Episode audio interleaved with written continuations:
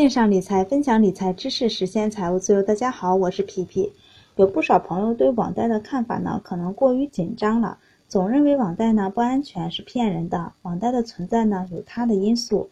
民间借贷呢，大家应该不陌生。比如企业在向银行借钱周转的时候呢，小企业借钱可能比较麻烦一些，比较困难，而且手续费繁琐。对于急于用钱的企业来说呢，会选择民间借贷。在网贷还没有出现的时候呢，民间借贷年化收益率百分之三十都算是少的。民间借贷呢也有骗人钱的，那借完钱就跑的，也有很多呢是企业周转用的。借钱之前呢也要衡量一下，有时候看走眼了或者企业经营没有好转，那这种情况是很常见的。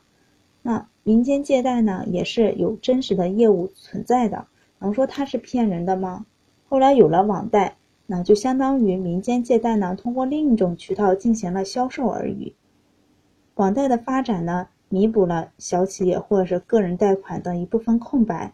国家呢，正在不断的鼓励它的发展，出台了政策整合。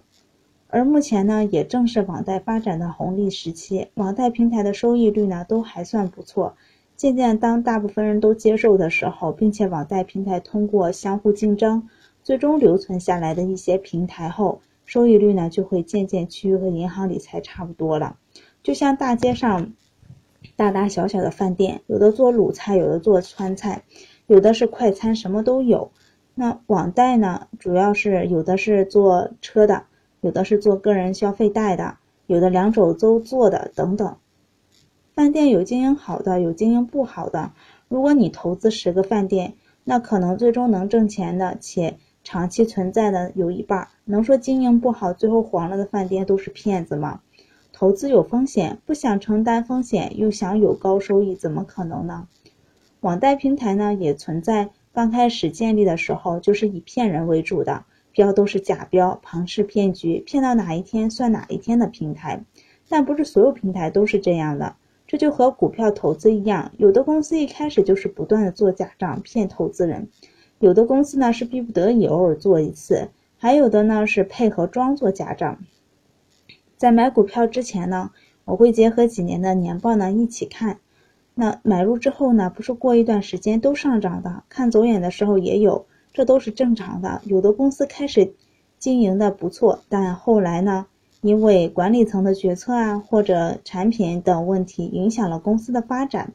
渐渐的不行了，退市了。能说股票背后的企业都是骗人的吗？网贷平台同样在投资之前呢，我们也要观察，除了看平台的背景，那还要看平台的标呢是否是真实的，并且现在还要看它是否合规，或者是正在赶往合规的路上。投资网贷后呢，除了要分散几个平台，还要经常观察它的经营状况有没有恶化等，比如一个月观察一次。或者说，说到底，其实股票呢就是低买高卖，做除了做空，我们通过各种策略、各种方法等等来实现低买高卖，但很多时候呢是不尽人意的。如果股票现在是一个新兴的投资手段，普通老百姓呢还不知道它是什么个东西，你也是呢刚知道股票这个词，会不会觉得股票也是骗人的呢？允许股票下市，允许投资实业失败。为什么不允许网贷的一些同样的现象存在呢？新型的投资方式出现时呢，先不要着急否定，先进行了解，然后再下结论。网贷刚开始那几年，通过网贷起家的人不少，包括我自己在内，也小赚了一笔。为什么我们总是去听故事，不去去做故事里面的人呢？同样，通过投资网贷失败的也不少，失败了总结原因再来嘛。一朝被蛇咬，十年怕井绳。如果是这样的话，投资这一行不适合你。投资这些东西呢，都是财富增长的一个方法啊，看你怎么运用了。未来可能还会有其他的新的投资方式出现。下次出现这样的机会，是会抓住刚开始的红利期挣一笔呢，还是等所有人都接受了再进入呢？有的时候是我们自己蒙蔽了自己的眼界。今天就分享到这，欢迎大家关注微信公众号“皮皮爱理爱财”，一起讨论分享，一起成长。投资的道路上，希望遇到更多志同道合的朋友。